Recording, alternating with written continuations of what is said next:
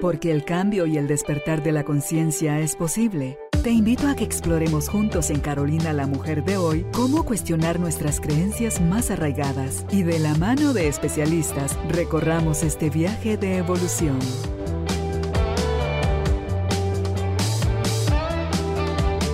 Este episodio llega a ti gracias al apoyo de Cemento Stark. Transforma tu vida, transforma tu casa con Cemento Stark. Bienvenidos. Tribu de Almas Conscientes, bienvenidos al estudio de Carolina, la mujer de hoy. Felices de estar nuevamente en este espacio para compartir con ustedes esas herramientas, esas pequeñas o grandes ideas que pueden ser en un momento dado aquello que nos lleva a cambiar el rumbo, esa información que tanto añoraba nuestro corazón, ante todo si estamos pasando tras la pérdida o la ruptura en una relación. Porque hoy nuestra invitada viene a darnos todos esos consejos que necesitamos para alivianar el proceso, porque no se trata de no pasar por el dolor, el dolor es algo inevitable en todas las mentes, corazones de los seres humanos, pero ¿qué hacemos con eso que nos está doliendo? Va a marcar la diferencia entre si lo convertimos en sufrimiento o sencillamente una parte de la vida en el camino que nos vino a enseñar algo. El tema de hoy es sanando un corazón roto y la invitada es Cristabel Ramírez. Ella es psicóloga y además es teacher and coach de Luis Hay, alguien a quien admiro yo profundamente, a la maestra Luis Hay. Así que le damos la bienvenida a usted que nos sintoniza a través de su plataforma de audio favorita o nos quiere ver directamente aquí en YouTube con imagen. Y eh, a nuestra invitada le damos también la bienvenida. Empezamos. Bienvenidos, bienvenidas. Estamos listos. Cristabel, ¿qué tal? Mucho gusto de tenerte nuevamente aquí con Igualmente, nosotros. Igualmente, un gustazo para mí, de verdad. Muchísimas gracias a la comunidad. Muchísimas gracias por esta oportunidad. Y pues hoy es un temazo, porque de verdad sí. no hay nadie que no haya pasado en algún momento de su vida por el desafío de tener el corazón roto, que ahora ya hay síndrome de corazón roto, que vamos a hablar un ratito dentro de esto, okay. pero que aparte de eso es la posibilidad de un corazón roto, es la posibilidad de la reinvención para una mejor versión de nosotros mismos, increíblemente. Ok, el síndrome del corazón roto. Ahorita lo vamos a tratar para ustedes, porque antes quiero invitar a Cristabel a que tome el papelito respectivo y lo abra y nos digas qué te tocó. ¿Qué pregunta? Menciona el nombre de tres virtudes que te describan. Yo digo que mi mejor virtud es ser sincera. Ok. Sí, he tenido que aprender. Que... Sí, justo. He tenido que aprender a, ser, a, no ser sincerota con este carácter. O sea, sincera grande. Ajá. En la amplitud. Pero esa es mi mejor virtud. La segunda, y que estoy trabajando en ella, es la paciencia. Es okay. que nunca jamás pensé en trabajar en esa, porque para mí la paciencia era aguantar pendejadas en la vida y pendejos. Así lo, ent Así lo entendía. Pues sí, nadie quiere eso. ¿Verdad? Entonces, pues sí, con razón, entendí que la paciencia es la virtud de mm. toda, la madre de todas las virtudes. Entonces estoy trabajando hace un par de años en, primero, sentirme paciente y ahora en ser paciente. Y para eso estoy trabajando en la calma, para poder conseguirla. Y te das cuenta, uno de los mayores regalos que creo yo da la paciencia es el respeto y la tolerancia de la forma de ser del otro, es dejarlos en libertad de ser como bien quieran o bien puedan ser. Exactamente, y, y por eso es que igual eh, si miramos la sinceridad, cuando aprendí a ser sincera y de la forma en, que, en la que lo soy, aprendí a respetar, pero igual tenía que tener la calma para poder tener la paciencia. ¿Y la otra? ¿verdad? Y la otra es, es, que soy solidaria, o sea, sí soy como muy leal y solidaria para las cosas en las que creo y en las que confío. Entonces, creo que esas son mis virtudes. Bien, gracias por compartirnos las, Cristabel. Y como tú decías hace un momentito lo del corazón roto, todos hemos pasado por alguna decepción, que a veces es eso nada más, una decepción, un no cumplieron con mis expectativas, con la ilusión de algo que yo tenía. Y ahí surgió en mí la duda, ¿me rompen el corazón o lo rompo yo por resistir o no saber aceptar que las cosas están sucediendo como están sucediendo? Dejo que me lo rompan, empezando porque tenemos o nos toca asumir la responsabilidad porque nadie ni nada llegó hasta donde yo no lo permití. Claro, era mi nivel de conciencia y lo que había aprendido y ya sabemos que tenemos todo un proceso, pero nadie llega hasta donde no lo hacemos. Entonces no es me rompió el corazón, sino permití que me lo rompieran y luego yo sigo haciendo, si no tengo cuidado, sigo haciendo de mi corazón tricitas, mm. que después armar el rompecabezas es lo que va a costar o lo que va a dificultar. Y de ahí es donde viene. El sufrimiento es una opción. El dolor inevitable, sufrir, una opción. Y ahí es donde necesitamos comenzar. Son dos cosas a las que le huimos y no sabemos que la segunda es a consecuencia de la primera mal manejada. Exacto. La no aceptación del dolor. Entonces, si nosotros pusimos en bandeja de plata nuestro corazón para que nos lo rompieran, nosotros lo permitimos, lo validamos, ¿qué necesitamos hacernos conscientes? ¿Qué nos está haciendo falta, Cristabel, para poderle em, dejar de entregar el corazón a alguien? Destruyelo, porque dice, te amo con toda mi vida mía, con todo el alma, te doy mi corazón, es tuyo. Y el otro te lo recibe, por supuesto que te lo recibe. ¿Quién no quiere que lo amen así? Pero cuando esa persona se tenga que hacer cargo de tu corazón, va a decir aquí en la mesa dejar el tuyo, con permiso que me tome a hacer cargo del mío. Y, esperemos que todas las almas conscientes que nos están escuchando, cuando venga alguien y nos diga que somos el amor de su vida y que no, y que no y que nosotros tomamos vida entera, salgamos corriendo porque eso no es así. O sea, al final, ¿qué es lo primero que necesitamos? Conciencia. Conciencia de que no es bueno que alguien te entregue el corazón de esa manera pero que tampoco es bueno entregar tu corazón de esa manera. Ah, estamos hablando de este nivel de lógica, no estamos hablando del nivel de amor incondicional del que somos y de la profundidad espiritual del amor, sino estamos hablando de la parte psicológica en la que yo no puedo desarmarme a mí para armar a alguien más. Para no entregar tu voluntad. Exactamente, ni mi dignidad. Esto, aquí hay dos claves bien importantes para que no te rompan el corazón. Una, no entregas tu voluntad y otra, no te quitas la dignidad. Porque es, ahí estás lejísimos del amor, lejísimos del amor y por supuesto que vas a ir a una ruptura amorosa y vas a ir a una ruptura de corazón increíble. Y eso no se llama solo ruptura del corazón de pareja, sino se trata cuando le das la vida a tu hijo que falleció, cuando le das, eh, cuando, cuando crees que si tu mamá murió, tu vida se acabó, cuando crees que sin tu papá no vas a poder, o sin tus papás, cuando entra la orfandad eh, real, cuando los papás ya, los, ninguno de los dos existe, entra la orfandad real. Y eso es una ruptura de corazón porque hay una soledad existencial a la que uno entra psicológicamente cuando papá y mamá ya no existen en este, en, este, en este plano terrenal. Entonces, no se trata solo de, de, pareja, que es lo que más estamos hablando, pero sí habla de cada una de las rupturas y cada una de las pérdidas que hemos tenido durante la vida, que ha hecho ciertos rasguños dentro del corazón y que no hemos sabido enmendarlo nosotros y que siempre esperamos que alguien más, porque entonces cambio, ¿verdad? Entonces alguien asumo que me lo rompió y todos hemos dicho que no lo rompió. O sea, cuando cambiamos de conciencia no es la última vez, yo me acuerdo que la, última vez que me rompieron el corazón, y entonces mi tatuador me dijo, haciéndome el tatuaje, corazón ¿Te rompieron el corazón o dejaste que te rompieran el corazón? Y yo, ah, ¿cuántos años después estoy arreglando mi paradigma de dejé que me rompieran el corazón y yo sí ya sabía quién era él. Entonces, ¿quién era yo para creer que no me iban a romper a mí el corazón de la misma manera en la que ella, él, yo vi cómo le rompía a otras el corazón? Y fíjate que yo pienso con esto, mira esa frase, me rompieron el corazón. Nosotros hemos asociado el amor al pecho, al corazón, a ese símbolo. Tú dicen, dibujan el amor, te van a dibujar un corazón, ¿verdad? Entonces, eh, y no te lo van a dibujar azul, te lo van a dibujar, porque sería un corazón triste, te, lo dibujan rojo, rojo de pasión, ¿verdad? Pero esa ruptura, ese dolor, está en todas tus células. Está en tu mente, en tu cuerpo, en tu alma, en el pechito. Duele, todo, duele todo. Sí, sí. O sea, por eso síndrome porque es una cantidad de síntomas que duele desde la uña gorda del pie hasta la raíz. Y así lo pueden describir las personas. ¿Tendrán algunas personas más tendencia a vivir eso? Las personas altamente sensibles, sí, las paz, ellas. Y algunas personas que tienen ya diagnosticado algún trastorno mental como la bipolaridad o las personas límites o las que tienen dependencia emocional o las que tienen, los que tienen una adicción eh, eh, como alcoholismo o drogadicción, que tienen esa personalidad adictiva, ellos suelen ser más propensos a sentir este síndrome y, que, y aparte de eso, ir buscando en la vida que les vuelva a pasar.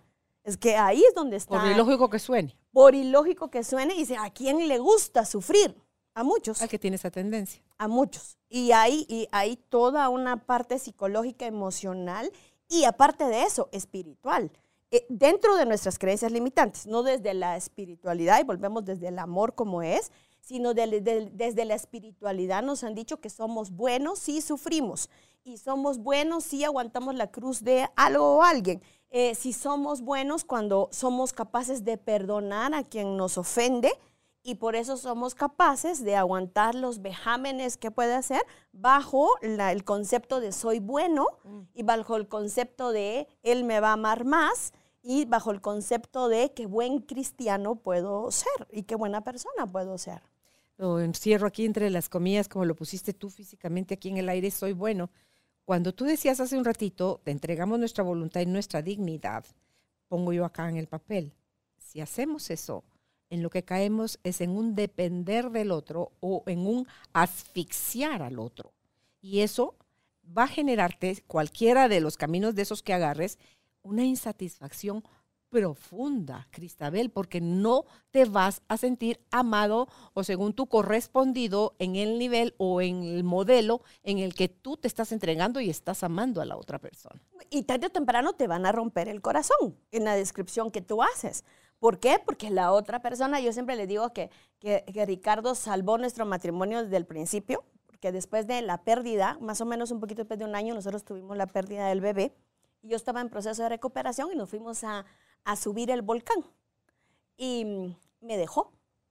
Y era el tiempo en el que podía uno subir hasta el cráter. Entonces uno daba dos pases, el del normal, el, ¿qué es el de Pacaya? El de Pacaya. Y entonces uno daba dos, pues el que es el sencillo, el Pacaya.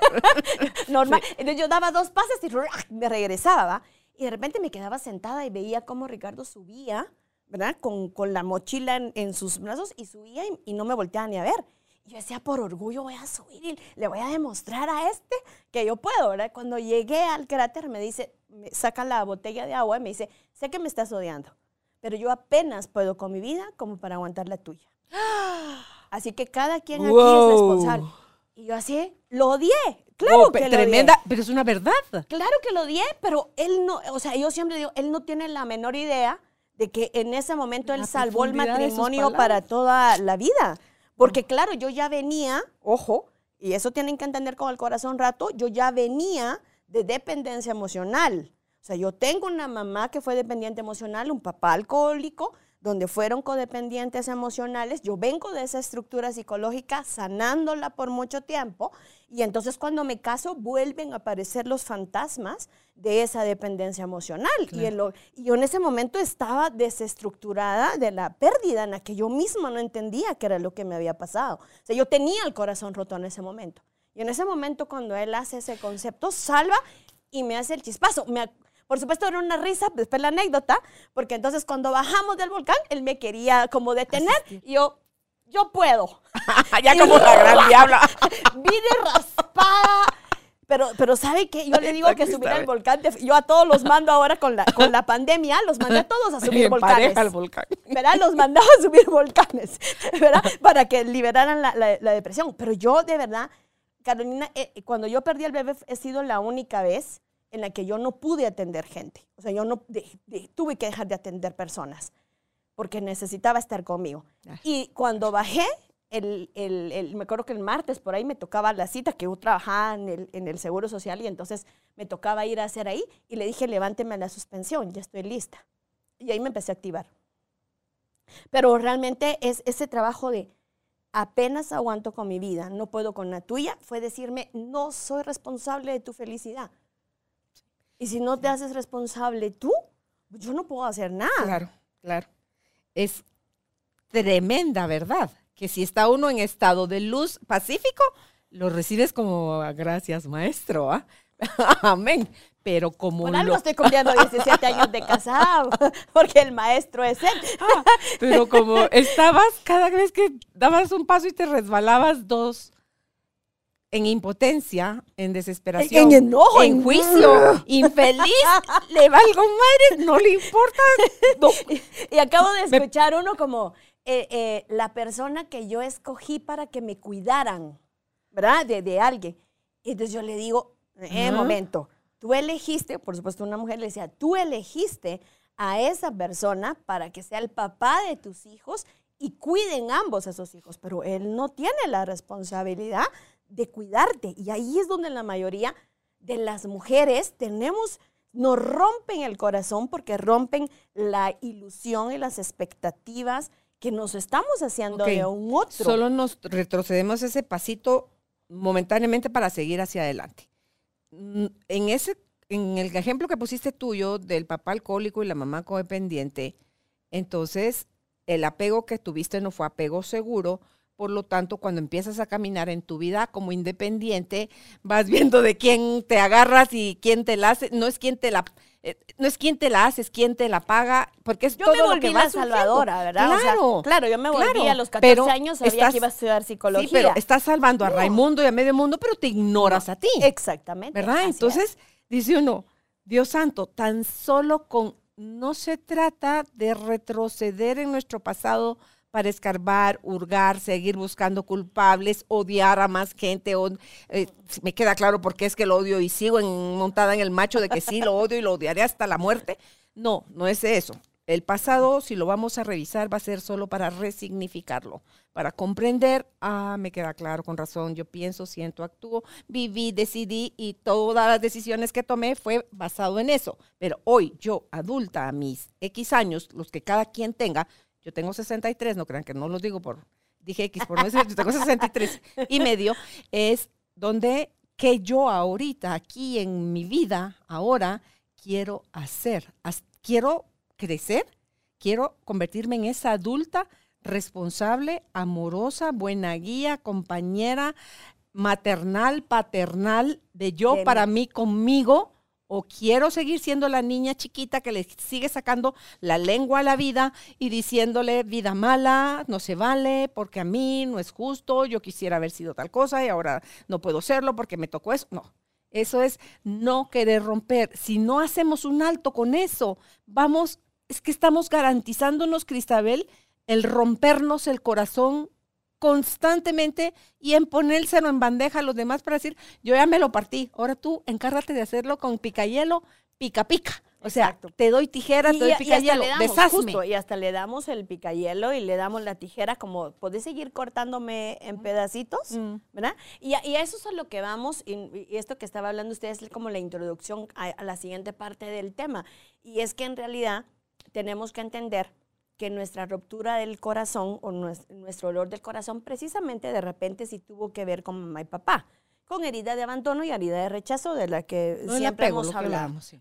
Y entonces eso hizo que no tengamos un apego saludable. Entonces, al final, lo que uno tiene que reflexionar, y yo siempre les digo, es necesito que sepan quién fue la primera persona que le rompió el corazón. Claro.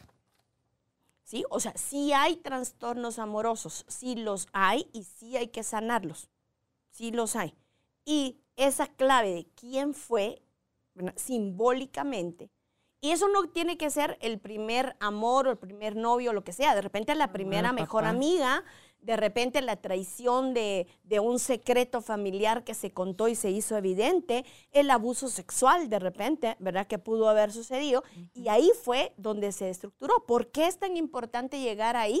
Como es- no para, sino de repente sí, nos toca lamernos las heridas porque nos, nos toca quitarnos las curitas de, de Hello Kitty que nos pusieron, ¿verdad? De no se llora por eso, aquí te voy a dar esto, ¿verdad? Que es lo que nos hacían, ¿verdad? Para poder como seguir en la sobrevivencia, sino al final vamos allá porque muchos de los bloqueos, de los traumas que tenemos, eh, de los reversos psicológicos que nos hacemos, tienen que ver con la primera ruptura de corazón que nos, que nos sucedió.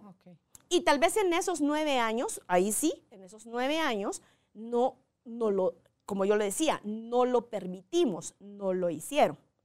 Cuando somos chiquitos nos hacen las cosas. Nos hacen las cosas, eso también hay que entenderlo. ¿sí? Los primeros 12 años nosotros podemos decir, no lo hicieron. A partir de los 12 años, basado en esto, nosotros hicimos ya creencias y ya hicimos pactos que no nos dimos cuenta que estaba pasando. Tú vuelves permisivo en base a tu dolor. Exactamente. Entonces ahí ya empieza. Entonces cuando yo empiezo a los 12 y empiezo a hacer la reflexión, digo, ok, a partir de esa primera relación de amistad, yo permití esto. A partir de la primera ruptura amorosa, yo tuve que empezar a permitir, o yo hice, o dejé de hacer, o simplemente hablábamos, nunca vuelvo a abrir el corazón. O sea, mis muros del corazón ah, fueron tan grandes que en algún momento yo lo rompí y no, me cerré tanto. Y yo le digo, los muros del corazón no nos permiten en- que entre, que pero salga. tampoco nos permitimos. Entonces nos volvemos esclavos, como la- el caballero de la armadura oxidada, nos volvemos para adentro y entonces todas las emociones se quedaron ahí congeladas en cada una de nuestras células, en cada uno de nuestros órganos y de ahí, ya saben, que mi maestra Luis Hay fue la, la- la pionera, es todo causa física o malestar o condición o enfermedad, tiene un proceso psicológico antes de impacto, de trauma y de bloqueo que se quedó ahí y empezó a permitir otras cosas. Décadas la ciencia demostrando la relación íntima que hay entre la emoción mal manejada y la enfermedad Así en el es. cuerpo. Entonces, si ya descubrí quién es la primera persona que me rompió el corazón, ¿qué hago, Cristabel? Recuerda, este episodio llega a ti gracias al apoyo de Cemento Stark. Mejora tu espacio interior, así como tu espacio exterior. Remodela tu hogar con Cemento Stark. Entonces ahí lo que empiezo a hacer es justo hacer la reflexión, ¿qué decisión tomé yo a partir de esa primera vez? ¿Sí? Entonces como, no me vuelvo a enamorar, no vuelvo a entregar el corazón. Compromisos mí- subyacentes. Exactamente. Así. Entonces, en esas partes que las hicimos en ese momento, pero que se volvieron en el inconsciente y en el subconsciente mandatos. ¿sí? Eh, a partir de ahora yo no voy a permitir, a partir de ahora voy a hacer, a partir de ahora no voy a hacer, y a partir de ahí, pues hacemos todo un camino. Y entonces justamente nos encontramos a los benditos maestros que nos van a seguir proyectando, ¿verdad? Como un espejo, todo aquello de todos los hombres son iguales, todas las mujeres son iguales, siempre sucede, siempre pasa, esos impositivos que nos hemos hecho, que hacemos realidad siempre. Y están hechas de una manera inconsciente. Esas, esos impositivos se pusieron en la realidad y de ahí es donde yo voy desde ese inconsciente verificando que lo que yo creo es verdad y la vida me dice concedido. A que todos los hombres en una vaina, aquí le va otro para que usted compruebe cuán vaina es. Pero no es que los hombres sean una vaina, es que yo atraigo a los que se comportan como vaina porque yo necesito verificar que mi creencia es real. Era lo que yo le decía, en realidad a mí me gustaban los dañados, ¿va? Nunca pude salvar, a- porque en realidad yo hice un voto de negación con mi mamá y por supuesto quise salvar a mi papá en, el, en, la, en la parte esta simbólica. Entonces, ¿qué pasaba? Siempre encontraba hombres que necesitaran la ayuda, Claro, para poder por su- perpetuar por- claro. ambos espacios. El de que Exacto. mi mamá no pudo, yo sí sabré cómo. Claro. Y a ver, venga usted dañado, yo lo Y compongo. por supuesto, en algún beneficio tenía que tener. Entonces, soy la psicóloga que daña corazones de hombres, pero ya me pagan por hacerlo. ya no me relaciono románticamente ni amigablemente con, con hombres que, que todos tienen, por supuesto, en algún momento una cicatriz, pero ya no dañados y no es que me paguen. Entonces, por supuesto, uno de mis compromisos, por eso mismo de mi historia, uno de mis compromisos es acompañar masculinos heridos, masculinos, y rescatar la- la- lo femenino interno y poder sanarlo. O sea, ese es parte de mi propósito y mi misión. Eso es cierto, ¿verdad? Es la clave en integrar tu feminidad y tu masculinidad internos, en hombres y en mujeres. Necesitamos tener ambas energías en equilibrio. para no buscar un hombre que me rescate y no buscar afuera una mujer que me salve, ¿verdad? me Una mamá y un papá simbólico, Ajá. ¿sí? O perpetuar el dolor del primer amor y seguirlo perpetuando con cada una de las personas con las que yo pueda estar. ¿Cómo te topas con la gente cuando les muestras estas cosas así? Hay rechazo, hay renuencia, hay claridad, aceptación de decir, "Ah, con razón. el- el- les, hay, hay parte y parte, ¿verdad? Porque hay una parte que llegan como muy conscientes y dicen, wow, se hizo la luz, ¿verdad? Y es como, Le cayó el súper- 20. le cayó el 20 y otros, ya sabemos, nos ponemos resistencias. ¿Por qué? Porque queremos seguir culpando a los demás. porque queremos seguir pensando que los hombres son así, las mujeres son así, y qué mala suerte la mía si yo tan buena que soy, ¿verdad? O tan bueno que soy, o todo el amor que he entregado.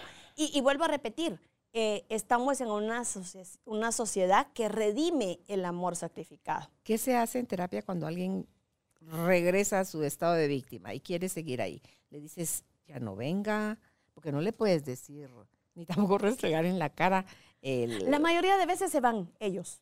O sea, en su resistencia no pueden. Claro, si quieren seguir victimizados, sí, sí, en su no pueden ver la verdad, no quieren ver la verdad. Más o menos terapéuticamente estamos hablando de que las personas entre la séptima sesión para adelante pueden empezar a, poner sus mecanismos de defensa y, irse y escaparse de la, de la terapia. Y cuando no quieren poner mecanismos, desde el principio están en la apertura de lo que vaya apareciendo, estoy abierto a verlo y asumo y lo que, porque también es entender, Cristabel, que en una ruptura, en una pelea, en un divorcio, en un rompimiento de noviazgo o lo que sea, porque aquí ahorita lo estoy pensando como pareja, los dos son 100% responsables, cada uno de su parte, y los dos aportaron o dejaron de aportar a que esa situación se diera. Entonces, nada más de señalar para afuera, porque el dedo que señala para allá, hay uno neutro que está para abajo, pero los otros tres me señalan a mí. Exacto. Entonces, diles por qué vale tanto la pena salir del estado de víctima. Porque al final lo que necesitamos es, oh, vuelvo a repetirles, porque en una de nuestras creencias del amor es que en la resignificación misma del amor, mientras más sufro por amor, más buena soy. O sea, volvemos. O sea, vuelve a ser el proceso este, ¿verdad? De mira lo que me hicieron, o mira cuánto te amé, o mira cuánto te di, o mira cómo te entregué mi vida, porque es verdad, a veces ha sido una vida completa con alguien ¿verdad? Para que de la noche a la mañana uh, se quiebre todo. Pero no es mejor eso. Claro, a seguir bajo, el, toda la vida. bajo el velo y la mentira, el engaño. Por eso que es lo primero que nosotros decimos cuando, cuando trabajamos en, en, reparar el corazón. Es que de amor no te vas a morir. Siente uno que se muere, pero no se va a morir. Es que, es que sí hay una muerte. Sí necesita haber una muerte a, a Carolina y a Cristabel desde ese espacio. Pero que a tus expectativas, a tus creencias. Ah, exacto, al pensamiento mágico que Pendejo, diría Odín Peirón. Sí, al pensamiento mágico que todas y todos tenemos con respecto a, lo que era.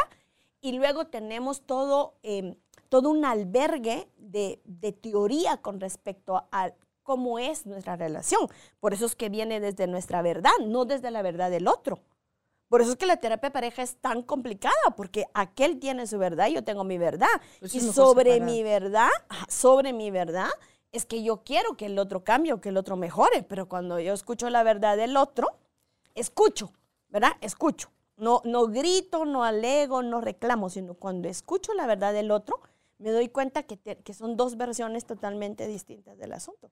Sí, y en eso creo que es, hay, habría que hacer énfasis, Cristabel, a eso que llamamos mi verdad, que es lo que nos adjudicamos nosotros a nosotros mismos, el tener la razón, el derecho y el tú cállate que no sabes, porque es horrible.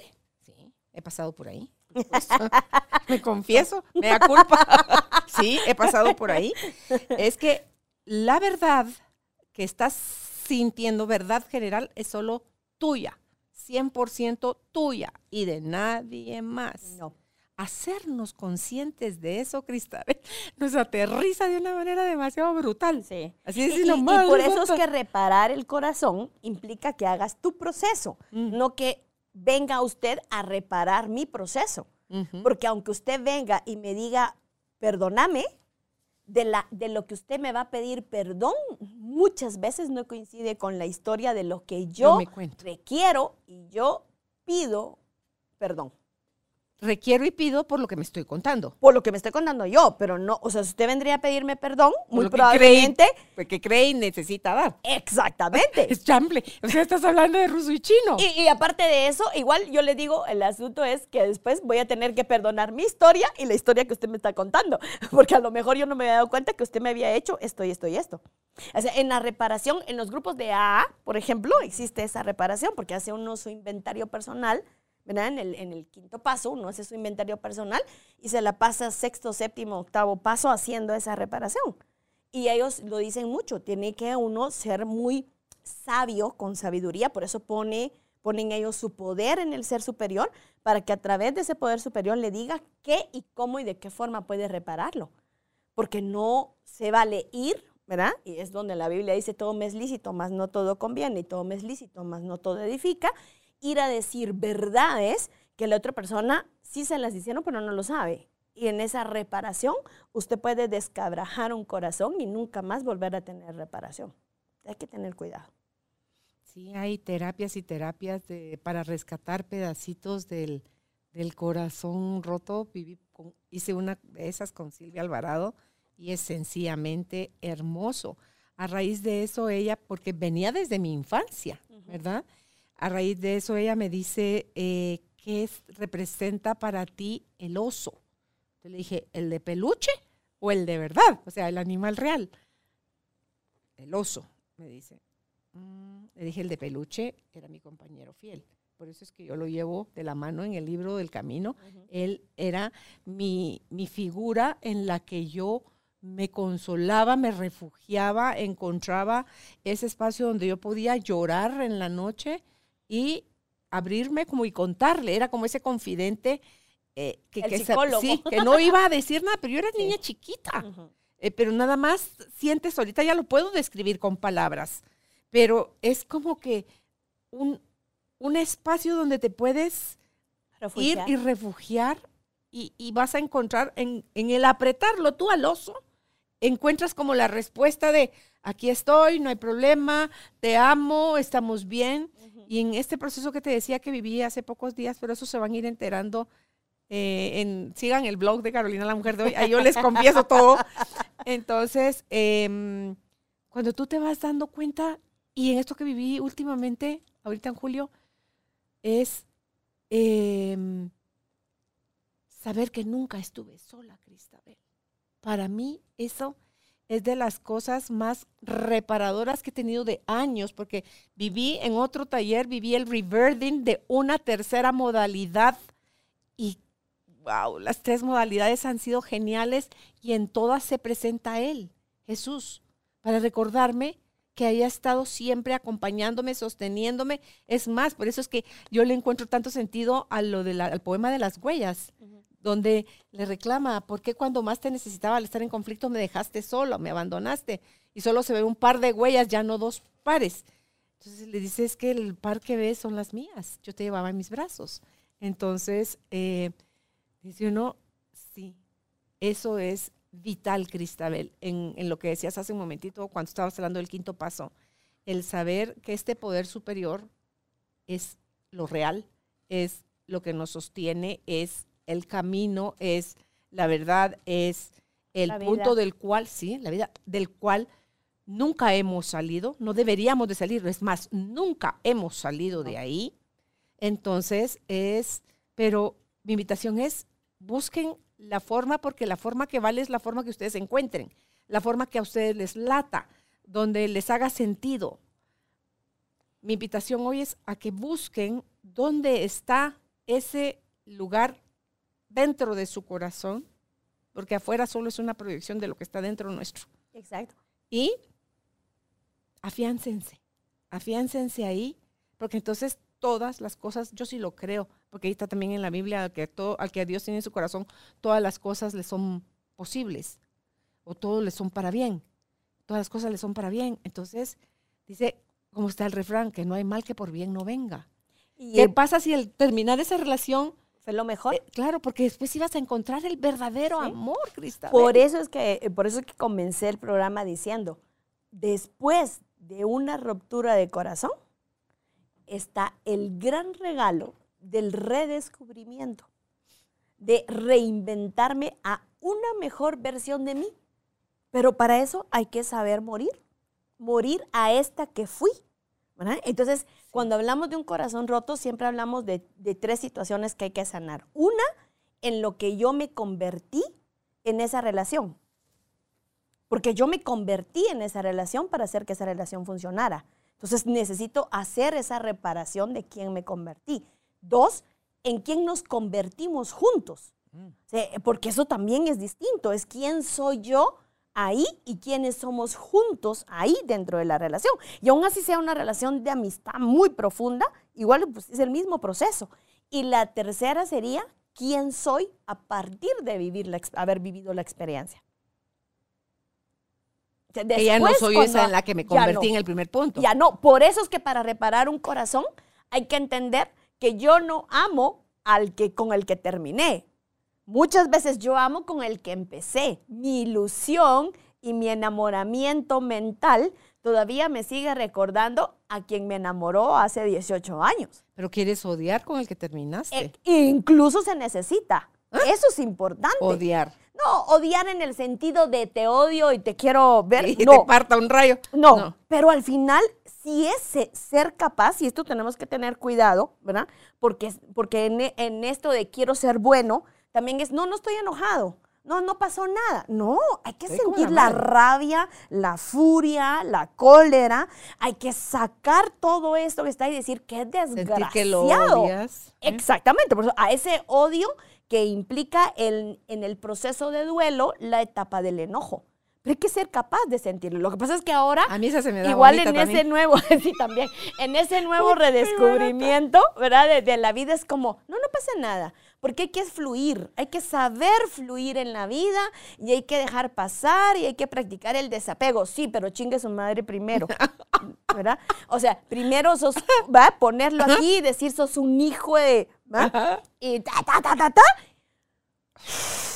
Ahora te agradezco. Te agradezco porque a través de ti yo aprendí, yo fui, yo sí, gracias por, ah, por todo esto, muchas gracias. Ahora, te perdono por esto y esto y esto, me perdono por esto y esto y te libero, me libero, te perdono, me perdono. Devuélvame, devuélveme tu energía, te devuelvo tu energía, devuélveme tú la mía. Eso es importante en el corazón. Eso es importante en el corazón roto. Que yo sea capaz de devolverle su energía y que él me devuelva mi energía a todos los niveles, el espiritual, el físico, el sexual, el, el emocional, el todo.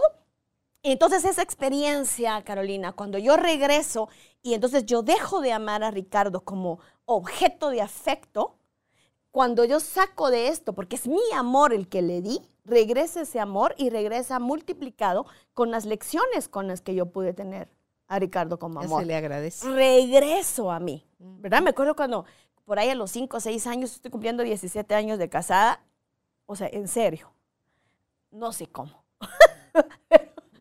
para mí que no me gusta el matrimonio, para mí que no creo y que no lo recomiendo. o sea, pero me acuerdo cuando tuve que bajar del pedestal a Ricardo. Un pedestal donde él no me pidió estar. Tú lo subiste. ¿Verdad? Sí, no sé, creo que fue por ahí el quinto año de casados, ¿verdad? Donde, donde lo había subido. Y dije, man, es humano. Es un hombre tal cual, con, con defectos y con cualidades. Y ok, bajémoslo aquí, lo vamos. Y ahí tomé la decisión de, de, amarlo, pero eso fue una ruptura de corazón. O sea, entonces en esos 17 años se me ha roto el corazón muchas veces con él y yo se lo he roto muchas veces. Pero de, de la, ¿cuál, ¿por qué estamos ahora y por qué ahora estamos totalmente seguros que lo amo o me ama? Porque al final hemos sabido cada quien costurar Amén. E, de que corazón. Cada uno se hace cargo de su felicidad. Exacto. Que gracias al Señor Maestro, ¿verdad? Que va a estar ahí. Es como, hacete cargo. Entonces yo soy la que decido seguir estando ahí, pero entonces hacerme cargo. me sentí herida. Ok. ¿Me voy a divorciar por eso, por ejemplo? Pues no, ok, entonces me hago cargo. Eh, soy humilde, le digo, mira, eh, esto y esto, así me siento, así me hiciste sentir. Y si no lo soy, me hago cargo yo de mi propio perdón y de mi propio trabajo. Y más que me hiciste sentir, es me sentí de esta forma. Ah, por eso, es, por eso es primera de persona. Esta forma cuando dijiste esto, cuando lo hiciste, o dejaste de hacer aquello, pero soy yo la que está sintiendo, soy yo la que está interpretando, soy yo, no es el otro, no hay tal cosa. Eso fue otro de los mensajes que me dieron, es no hay tal cosa del tú y el yo. No, no, no, somos solo todos. nosotros, solo en nosotros. Y, y, y, por eso es que pasa ahora, porque entonces aún entendemos en toda, y, retrocediendo dos pasos atrás, cuando hablábamos realmente de que somos y que ahí está el ser superior, por eso es que ahora la nueva también espiritualidad nos dice, somos uno, ¿verdad? Somos Él, nosotros también somos, porque somos hechos a su imagen y semejanza. Entonces nosotros también somos Dios. Y entonces en este proceso del corazón roto también es, si me lo han roto, yo lo he permitido, lo he buscado inclusive para seguir haciéndolo, es porque yo he dejado y le he dado a los demás, ¿verdad? Lo que me pertenece a mí, que es mi poder. Entonces se los he dado así como, háganme felices, ámenme. Y claro, claro que, que por eso es que le tenemos tanto miedo al amor, porque definitivamente nosotros venimos a este mundo totalmente indefensos. Sí necesitábamos de por lo menos una persona adulta que se hiciera cargo de nosotros y que nos diera un poco de afecto. Fíjate que siento que sí necesitábamos el espejo donde nosotros lo podríamos lanzar la imagen, la imagen ser validada y mandada de regreso. Exacto. Porque nacimos siendo amor. Solo como que buscábamos desde de chiquitos de manera inconsciente la validación de ese amor a través de mi amor conecta con tu amor, tú eres mi mamá, te lanzo mi amor con una sonrisa, con, un, con una mirada, con un toque y necesito, con el espejo me devuelve, si yo estoy despeinada, no me voy a parar frente al espejo voy a parecer bien peinadita y maquillada. Estoy despeinada, despeinada, me voy a ver. Entonces, si yo te lanzo eso, una mirada, un toque, una sonrisa, y tú eres mi espejo, y mi espejo está limpio, me va a devolver la mirada, la sonrisa y el toque. ¡Cling! Ahí está como, como que, eh, como que el, marchamo, dijera el otro, o, la confirmación interna de que sí, soy amor. Pero si yo no recibo esa retroalimentación del espejo, voy dejando eh, huequitos, espacios vacíos, pedacitos rotos, carentes, desnutrición emocional, y entonces empiezo a ver si le río a aquel, aquel sí me ríe, con aquel yo quiero. Y ya traduzcámoslo a la vida adulta. Así es. Es cuando vamos buscando miguitas de ternura. Justo, soy como hermosa porque alguien más me lo dice. Y cuando ese deja de decirme hermosa, entonces yo dejo de ser hermosa. Mm. ¿Sí? O sea, eh, soy buena si alguien más me lo dice. Y, dejo de ser y dejo de ser buena cuando alguien ya no lo recuerda. O sea, al final vamos a entender que las necesidades psicológicas en realidad de nuestro ego siempre es pertenencia, siempre va a ser, em, siempre va a ser afecto, ¿sí? Y siempre va a ser aprobación. Vamos a buscar como ego esas tres cosas. Pero cuando tenemos un ego que se ha enfermado, un ego que no ha sido maduro, un ego que está lleno de, de, dificultades entre la sumisión y la dependencia entre el orgullo y la soberbia, entonces esto nos va haciendo que sigamos guiándonos y que vayamos a, encontrar personas o situaciones en la vida, se llame como se llame la relación, en la que podemos salir pues con el corazón roto. Dijiste sumisión y dependencia, orgullo. Y soberbia. Esos son los problemas del ego. Claro, en uno te pones de alfombra y en el otro te pones de verdugo. Exacto. ¿Verdad? Bueno, como me quedé, como me, me impactó el, tercer punto cuando dijiste a sanar, dijiste en, el uno, en lo que yo me convertí. Dos, en quién nos convertimos juntos en la relación. Y tres. Y tres, la siguiente era en quién yo soy después de esto. Ok. O sea, con todo, lo volvemos, con todo el aprendiz, el bagaje de aprendizaje. Después del aprendizaje. ¿Verdad? Yo mm. regreso. Mm. Entonces yo le quito a usted el amor, la energía de mi amor como objeto de afecto, pero ya viene de vuelta con todo. Ahí es donde pueden aparecer los regalos, solo ahí. Exacto, a partir de ahí, yo soy más decidida. claro, entonces a partir de que a los 16 años, por supuesto, sentí que el corazón se me había roto, dije, yo no cambio por nadie. Que nadie venga a decirme, no te pongas minifalda, no, maqui más tarde. Entonces con el siguiente fue como, lo siento, así soy, ¿verdad? Hasta llegar justo a decirle, mira, te voy a dar tres meses para que me conozcas porque no hay, no hay devolución y hasta el día de hoy es, así era y ahora soy peor. o sea, ¿quieres? Bueno, no quieres, no. Pero es, ir ganando esa entereza y esa confianza, y no porque no me ha tocado cambiar muchas veces, claro que me toca cambiar, y yo soy alguien que es amante a las muertes eternas de la, del redescubrir y del renacer constantemente. Entonces, claro, usted y yo, del el, último, el último eh, programa, somos otras. Estamos en, y no porque y en, en cuestión de cambio siempre. Por supuesto no estamos hablando, ay sí, entonces somos las iluminadas y se nos nota aquí". no, Malaya, Malaya. No, No, yo yo, me quiero que- morir aprendiendo. Yo creo que, y aparte quiero que somos más descaradas, porque, ajá, sí tengo mal carácter y, y sí no me dejo y, y soy brincona ahí, o sea, No, pero fíjate que no solo es eso, Cristabel, mostrarte como eres, sino que desde dónde nos mostramos. exacto. Porque tú decías, y, aplica también esas dos líneas que dijiste, sumisión, independencia y orgullo y soberbia. Desde yo, yo puedo decir desde el orgullo y la soberbia, yo soy así y me querés así, bueno, y si no, la puerta está abierta y te podés ir.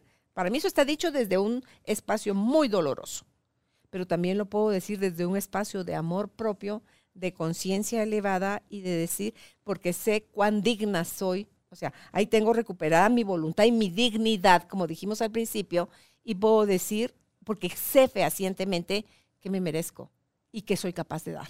Exacto. Entonces, desde ahí yo puedo decir, mira, ese trato así yo no lo, no lo, no lo necesito, no lo permito. Gracias, eh, nos O- vemos. O igual, Carolina, desde la humildad, porque entonces ahí vamos, cambiémosle a, a estos problemas del ego y entonces ahí hablemos ya de las virtudes. Entonces, ¿por qué cambiaríamos la sumisión? ¿Verdad? Por un respeto y amor propio. ¿Por qué cambiaríamos la dependencia emocional? Por auto, autopoder, ¿verdad? Por empoderamiento. ¿Por qué cambiaríamos el orgullo? Pues por humildad. ¿Por qué cambiaríamos la soberbia? Pues por- en realidad por amor, ¿verdad? O sea, por, por amor para poder dar y recibir de la manera Claro, adecuada. es que la soberbia está llena de miedo. Eh, Y siempre hemos hablado de, de que son la dualidad de la vida, ¿verdad? O sea, al final tenemos que entender que en este, mientras estemos todavía en este proceso de cambio dimensional y de conciencia, pues esta dualidad va a existir, ¿verdad? Entonces también muchas veces el corazón roto va a depender de esa dualidad en la que odio y amo al mismo tiempo. Sí, hay no- que saber reconocer cuando, cuando nosotras mismas no estamos amando, cuando nosotras mismas no estamos dando la mejor versión de nosotros, porque hay días que en realidad estamos así, porque estamos en este modo de lobo negro, lobo blanco, es a quien estoy alimentando en realidad. El fuerte. Pero hay que saber que existen, o sea, necesitamos esta parte de entender desde dónde viene, desde dónde viene la, la dualidad para hacerla cada vez más compacta y más unida yo, para que no dependa de alguien más, sino que yo pueda ser yo y desde lo que yo soy, entregar mi mejor versión para la otra persona. Entonces, inevitable dolor, todas las rupturas duelen. Pérdidas. Todas las pérdidas duelen. Un Los duelo es cambios. un proceso. El cambio puede asustarte, pero si de verdad crees que es que hay que hacer de esa una de nuestras verdades, de la permanencia del cambio, porque constantemente vamos a estarnos renovando, eso nos valida algunos derechos como que no importa cuánto tiempo yo pensé de una forma, tengo todo el derecho de pensar de otra en un momento determinado de o mi de las vida decisiones que, cambia, que he tomado. que hacía o decía, o, que- o sea, todo eso es totalmente válido para mí y para los demás. Porque no, no es nada más ver el derecho en mi nariz. Entonces, el derecho que yo tengo, inmediatamente lo tiene el otro. Entonces, eso nos va haciendo más chiquito el campo de acción, pero es ese campo interno propio en donde de verdad deberíamos de estar invirtiendo toda nuestra energía, amor propio, luz, conciencia, claridad, estima, tú di qué, porque para conocernos con todo el desvío que tuvimos de la niñez, porque nos alejaron de la esencia. Y hay que retomar el camino para regresar a ser nosotros mismos, entonces, de verdad, no hay tiempo. No. para andarlo perdiendo uno distrayéndose afuera. Entonces, dos cosas que hay que trabajar, el miedo a la soledad y el miedo al cambio. Porque entonces cuando, cuando yo entiendo, ¿verdad? Mi soledad existencial y mi soledad real como alma en proceso de conciencia y de despertar, en realidad le dejo de tener miedo al cambio. Y entonces lo veo como, como real todo el tiempo. Y qué rico, qué rico saber que yo no voy a ser la misma en un mes, o qué rico saber que yo no voy a ser la misma en seis meses. Qué rico saber que mi proceso es, eso sí, porque estoy entregada al, al cambio de ahora. Y, y que si mañana me toca eh, pasar por un proceso de, de que el corazón se hiera y que el corazón se lastime, pues igual ahora sí voy a saber que puedo, que no me voy a quedar ahí. O sea, que, que la, la- la chava de 16 años no es la chava de 46. ¿Sí? Y que puedo, y jamás. O sea, yo le digo, lo que yo nunca voy a permitirme es pensar, no puedo. ¿Verdad? No puedo y no lo voy a superar. Pero había que pasar por ese, por ese dolor, por esa pérdida, por esta traición, por esa fractura, por esa traición hacia mí misma, incluso por esa pérdida que tuve en algún momento de, de mi propio ser y de mi propia experiencia, en donde fui capaz de responsabilizar a los demás de lo que me tocaba responsabilizarme a mí. Hoy que me estaba arreglando, dije, le voy a preguntar a Cristabel, ¿por qué dejas de creer en ti? Porque no te enseñaron a creer en ti. Pero hay gente que cree en sí misma, aunque así le haya tocado palo. Yo Pero, gente, pero por eso, yo conozco porque, gente porque que te- le enseñaron. unas historias que Dios Por- mío. pero porque le enseñaron que a partir del palo solo se tenían a ellos. Y a la mayoría nos enseñaron que a partir del palo tú tenías algo malo, la herida de no suficiencia.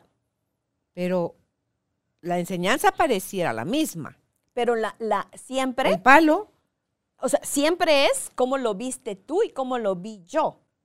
¿quién yo? ¿Yo mis papás? No, ¿O no, yo? yo. O yo, sea, tú, un individuo un que... individuo un- cualquiera. Tú y yo asumamos, tuvimos la misma experiencia de vida. la el mismo La- papá y la sí, misma mamá. Sí. ¿Cómo lo interpretó usted ahí? ¿Cómo lo interpreté yo? Esa es la diferencia. Mi interpretación. Mismo papá, misma mamá. Mismo mensaje. Y eso te lleva a ti a creer en ti y a mí a no creer en mí. Ex. Y fue la misma. No es que a mí me dieron cosas y a ti, a ti te dieron cosas y a mí no. No. No, es que interpretamos. Y sobre esa interpretación se va. Pero no es papá y mamá. Es lo que decía hace un ratito. Ese es el problema, que lo que creemos lo hacemos nuestra verdad ingrata, inamovible. Y entonces jódete el resto de tu vida viviendo, eh, con, sosteniendo esos pilares, o sea, esas creencias, esas formas de ser, esas formas de pedir, de dar, de exigir, de negarte, de- o sea, porque es de las dos vías, sí, sí, hacia claro. adentro y hacia afuera. Claro. O sea, al final es como venir y, y toma conciencia, toma conciencia de que sí es verdad. Eh, eh, tu mamá y tu papá no tuvieron la posibilidad de amarte incondicionalmente porque ellos no sabían, porque ellos tampoco fueron capaces de sentirlo. Pero entonces vamos y vamos más para adentro y entender que nosotros mismos somos amores incondicionales. Y que, y que va mucho más allá de lo que mi psique pudiera entender y que somos eso, que somos plenitud. Uno quisiera, en esas experiencias que usted y yo hemos tenido, uno quisiera vivir e- en esa plenitud, ¿verdad? O sea, ese- ese bienestar, ¿verdad? Y, y, y no, lo que pasa es que decidimos vivir esta experiencia. Y en esta experiencia no se puede vivir 100% en plenitud. A ratitos. Ajá. Por eso, la, por eso es que la, la- la- la felicidad es un, no es un estado permanente. Se es feliz, pero no es un estado permanente. Tampoco, entonces ahí vamos, tampoco en el corazón, tampoco la tristeza, tampoco ese dolor es permanente. Como el enojo. Como, pero si tú haces eh, de esto toda, la, toda tu vida, to- esta ruptura de corazón la haces para toda tu vida y la significas para toda tu vida, toda tu vida va a tener representación en esto. Entonces ahí es donde vamos de, de cuentazo en cuentazo, de Claro. cuentazo en cuentazo. O sea, empecemos por revisar nuestra interpretación. Exacto. de lo que sea que estemos señalando ahorita de no se vale, porque a mí. Yo siempre le digo, revisemos. es diferente. O sea, en, el- en la cosa del corazón roto es así. Es diferente a decir, me dejó, se fue. Claro, es que a los niños los dejan, los adultos se van. A, lo- a nosotros no. ¿verdad? eso Entonces, pero es no diferente. la, la forma en la que yo me pongo, yo siempre le digo que es como, como ponerme en, en posición de conciencia. Entonces aquí es, me dejó, ¿verdad? Me abandonó, me terminó, me dejó de amar. Mira, para, o sea, no, no va a haber energía para ir para adelante. Va a haber energía para túmbate y déjate. Es abrirte el agujero tú para que se drene. Cuando tú te pones en esta posición, y justo hasta, digamos, simbólicamente nos dicen que el izquierdo es regresar a la parte eh, incluso uterina de encontrar aquí, y la parte derecha, que es la parte masculina, nos da a avanzar. Entonces, en esta parte derecha es, se acabó, se fue, qué bueno que me di cuenta de con quién estaba. ¿Sí? Y aunque me esté doliendo su traición, o esté doliendo la traición, o esté doliendo me estoy dando cuenta que esto no merece amor. Entonces yo puedo, cuando uno cambia esas, esas palabras, el impulso energético es de, "Ah, sí puedo. Mm. Y es ¿Verdad? que frases como No sé cómo, no sé de qué forma, no sé cuándo, Pero voy a pero poder. de que salgo de esto, salgo. Es que eso es lo que yo le digo. La- o sea, lo que uno no tiene que hacer es dudar de que uno puede. No sé cómo, no sé de qué forma, no sé de qué manera, no, ¿Cuándo no tengo la menor idea, pero sé voy a salir? que se puede y que voy a salir. Y que voy a salir con una mejor versión. Eh, entonces ahí sí cae un poquito el que dice que no hay mal que por bien no venga, ¿verdad? O que las cosas siempre pueden ser peores. ¿verdad? Entonces, Sí. cuando uno agarra ese impulsito que lo tenemos, es como, ah, ok, ahorita no puedo entender la lección. Ahorita no puedo entender el aprendizaje, no, no entiendo como de dónde me están diciendo que lo mejor para mí es que se haya ido o lo mejor para mí es haber sabido la verdad. Lo mejor es haber sabido la verdad. Exacto. Siguiente es, no esperes que quien te rompió el corazón te lo repare. Sí, que es lo donde la gente se quiere quedar. Entonces queremos en nuestra cabeza es como, quiero resarcimiento, quiero reparación y lo quiero de este. Solo prolongas tu sufrimiento. Así es. Y yo no estoy diciendo que no pueda Como haber... puede y sucede, puede y no. O sea, yo no puedo decir, o sea, por ejemplo, en una infidelidad, ¿verdad? O sea, no puedo, o sea, claro, yo conozco matrimonios que han ido a su proceso de terapia, que han redescubierto y que salen adelante y que están, nunca habían tenido un matrimonio tan bueno como lo tienen ahora. ¿Que es la minoría? Sí, sí es verdad. También se los tengo que decir como terapeuta de pareja, pero pueden. Pero no se hizo cargo, y eso es lo que yo le digo, no se tiene que hacer cargo el otro de tu reparación. ¿Es tu corazón del que estamos hablando o del del otro? Es de eso. Es como yo me perdono, el superar, el perdonar, el superar algo que yo dije que nunca iba a hacer y lo hice bajo lo que sea, porque también tengo que tener claro por qué me quedo ahí. ¿Para qué me quedo ahí? Porque esas van a ser las cosas válidas de lo que me va a ayudar a mí a sanar mi corazón, pero no lo sana el otro. No es cuando me des confianza, cuando yo vuelva a creer en ti, cuando, cuando no me demostres que ya cambiaste, si no es un proceso. Por Claro. eso piénsenlo.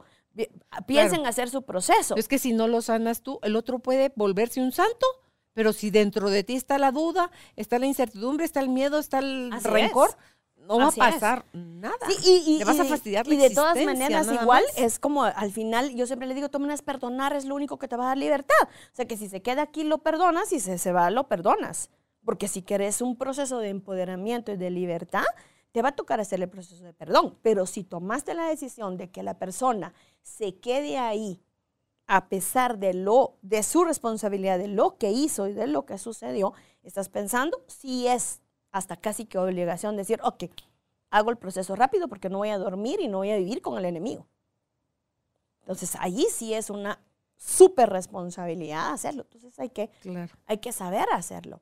Eh, nada más en las decisiones que tomas cuando te estás sintiendo morir de dolor, es ojo con lo que se, con las creencias, que un clavo saca otro clavo. No es cierto, Cristabel. Por favor, Te hombres. metes a más clavos. Y ahí vamos, más. por favor, hombres, no lo hagan, ¿verdad? O sea, sanen su corazón, sean capaces de ir al interior, porque es más fácil para ellos. O sea, lo- la, la primera exposición es voy y, y agarro otra, ¿verdad? Que, que pueda hacerlo y que pueda hacer el proceso. Pero por eso es que hay tanto hombre lastimado de sus verdaderos sentimientos y, y- y que ha perdido la parte de su masculinidad también y de, eh, por ese proceso, porque para ellos es más fácil ir y ¡fuc! salir y, y agarrar un clavo que, que saque otro clavo. Las mujeres no, las mujeres, drama, el problema de nosotros es la el drama, la dramatización exagerada, ¿verdad? De no poder salir de ahí. Pero igual, cuando lo van y lo van y lo procesan y lo lloran y lo sacan, un día terminan cansadas y decir, joder, no puedo más. Ya. ¿Y porque dicen, hasta eso te puedes poner límite? Ok, voy a sufrir como María Magdalena, voy a llorar. Lo que no esté escrito, ¿cuánto? ¿Un mes? ¿Tres meses? ¿Dos semanas? Tú decides el tiempo y después de, tú vas a asumir otra actitud. Así es. Porque si no, eso, te- eso lo vas a perpetuar. Si perpetuarlo quieres, la mente tiene la capacidad de hacerlo. Ahí, y ahí vamos. Eh, Gracias por, por tocarme ese punto. El cerebro, para poder defendernos, tiene una disonancia cognitiva en la que borra en algún momento de la- del, del dolor profundo, borra la memoria del dolor y empieza a hacer que recordemos solo las cosas buenas y bonitas. Idealizamos. Por eso es cuando alguien se muere, nadie se muere más pilas, que- o sea, Sí, nada sí, santifica más a una gente que, un, que, un Exactamente. muer- que morirse. Exactamente. Entonces, el cerebro tiene esa capacidad. Y por eso es que las personas vuelven, porque entonces las personas empiezan a, disque, a revalorizar, ¿verdad? Todo aquello, porque mi cerebro está haciendo el, el desprendimiento cognitivo de olvidar, dejar, olvidar entre comillas, que ya sabemos que es represión, negación, racionalización, todos los mecanismos del ego. Y entonces lo que hace mi cognición es solo recordar. Entonces, eh, fui a comer aquí. Y entonces cuando fuimos, y entonces cuando Claro. venimos. Y claro, Claro. a- el otro también sabe, Claro. o la otra también sabe cómo tocar esas, esas fibras de, y no te acordás de las veces, y uno empieza a escuchar de nuevo la música que se dedicaron y no sé qué. Y entonces, por supuesto, eh, entonces el corazón dice, ay, sí, sí, sí, sí, lo amo. Oh, perdón, soy Por eso de... es lo de MDR, donde hacen con el tapping la desinstalación de la idealización para que pueda, bueno, ¿por qué fue que te dejó? Ah, es que me traicionó, se enamoró de alguien más. ¿Y qué más era lo que hacía? Ah, me dejó plantada un montón de veces. Eh, sí, o sea, entonces, ¡plum! Es, volvámonos a poner en lo que llevó a la ruptura y tan, tan, tan, tan, tan, tan, tan, como todos los golpes. Solo el timing, así como... El tapping. ¿En serio? ¿Es, es cierto esto? ¿De siempre me hizo feliz? ¿Verdad? Sí, o sea, ¿a sí, qué mentira, hora? O sea, mentira. ¿desde qué, ¿desde qué momento de la... Yo siempre le digo, ¿desde qué momento de la historia te dejaste de ser vista? ¿verdad? dejaste de ver tú a ti. Exacto, para, que, para hacer que el otro te viera. Y cuando él dejó de verte porque tú ya no te veías. Totalmente. Una, una cosa natural, una consecuencia. Normal. Normal. O sea, si yo no me veo, y ahí por eso todo empieza por mí, porque entonces si yo me dejo de ver, porque entonces si yo dejo mi autocuidado, ¿sí? y cuando yo me dejo esto, tú, por supuesto que el otro necesita dejarme de ver, porque yo misma me dejé de ver. Si yo subí este peso, ¿verdad? Y este peso no lo conoció, es que no es esta la que ama. Él tendría que rememorizar y decir que necesita, que quiere amar a esta y que toma la decisión de amar a esta. Pero de quien él se enamoró, a quien él le pidió matrimonio, a quien no es este cuerpo. No, o sea, no- no- enten- nos toca entender esa parte. Y también entender, eh, Cristabel, que podemos ir en la evolución, ir amando las arrugas, las canas, la flacidez, la celulitis, la lentitud, o sea, en todo lo que nos vamos, en ese proceso de cambio que va a ser permanente, en qué nos vamos convirtiendo, pero- porque a la vez, por un lado, se pueden perder algunas cosas, pero se ganan otras. Exacto. Entonces, es solo ese acompañamiento en la amistad, en la pareja, en Por eso Walter Rizzo ver. dice que al final hay etapas, ¿verdad? De, de- de esta parte del enamoramiento, que hay que revivirlo constantemente, pero que no va a durar mucho, al pasar al, al, al eros y al ágape, ¿verdad? O sea, de pasar a, a esta parte mucho más simbólica del amor. Que al final tú ya ves a gente de sus ochentas, noventas de edad, ya no es aquella fogosidad de cuando tenían 20, pues. Entonces puede haber pasión, porque la pasión también se manifiesta de otra forma. Al final lo que uno no tendría que hacer sería perder la pasión por la vida, no es solo la pasión eh, desde- sexual, sino es realmente que tú goces y que disfrutes y que tengas la pasión por Todo lo que haces en la vida, o sea, es esa pasión por la vida. Pues algo con lo que quieras cerrar, eh, eh, Cristabel. Pues lo más importante es, nunca digan que no se puede. Eso es lo primero. Lo segundo, vuelvo a cerrar. El corazón roto nos da la oportunidad del redescubrimiento, de la reconquista de nosotros a una mejor versión de nosotros. Siguiente, no se nieguen a amar, pero Claro. ámense desde dentro porque esto es lo que va a brindar amarse y dejarse amar. Y siempre el amor es dar y recibir. Siempre den y reciban, aprendan, porque entonces desde ahí no va a haber un estigma, no va a haber una expectativa mucho más grande de la que realmente el otro pudiera ser. Hay que respetar quién es el otro. Llegamos a ti gracias al apoyo de Cemento Stark. Optimiza tu espacio para tu nuevo estilo de vida. Remodela tu hogar con Cemento Stark. Si dice, no le des al otro 100 si él solo es capaz de dar 45. Ámale en la medida que el otro también es capaz de darte, porque si no, vas a sentirte siempre en desventaja, en no retribución. Y entonces vas a empezar a echar en cara, vas a sentir, ay no, Entonces, por favor, midan, vean, no es midan con metro, ¿verdad? Sino que vean qué forma tienen de amar, qué forma tienen de recibir el amor. Y ahí van a empezar a entender muchas cosas de por qué sus relaciones viven tronando o sencillamente pueden fructificar por muchos años. Y de alguna manera es respeten el proceso de conciencia que está llevando el otro. Porque a lo mejor igual no es... O de inconsciencia, porque... Pero es de conciencia. sí, pues sí. Al, final es de conciencia Pues sí, porque al final lo está haciendo de la manera en la que puede. En realidad, el, que tiene que ver es si a mí me interesa seguir en un proceso, me interesa seguir esperando, ¿verdad? Con respeto a que el otro pueda despertar, pero así se me puede ir toda la vida. Entonces ahí es donde uno es, donde uno habla de reciprocidad en el amor.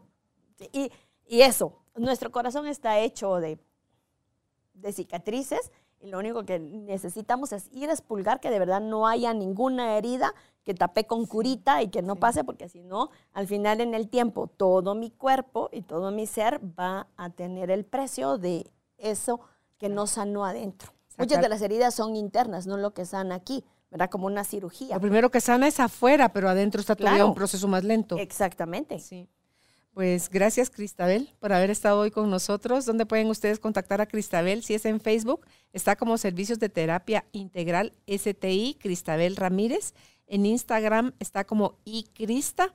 Y en WhatsApp, si la desean contactar desde fuera de Guatemala, por favor antepongan en el código de área el signo más 502, es el código de área de Guatemala, y el número de celular es 5206 1396. Les repito entonces, más 502 5206 1396. Un abrazo a su alma, tribu de almas conscientes. A ti, gracias, nuevamente, Cristabel. Hasta un próximo encuentro. Que estén bien. Cuídense mucho. Chao. Gracias por ser parte de esta tribu de almas conscientes. Recuerda visitar nuestra página web carolinalamujerdehoy.com.gt para más información de estos temas y de nuestros invitados. Tenemos más programas, blog, libros, talleres, tienda en línea y material exclusivo para quienes se suscriban. Encuéntranos en redes sociales como Carolina la Mujer de Hoy.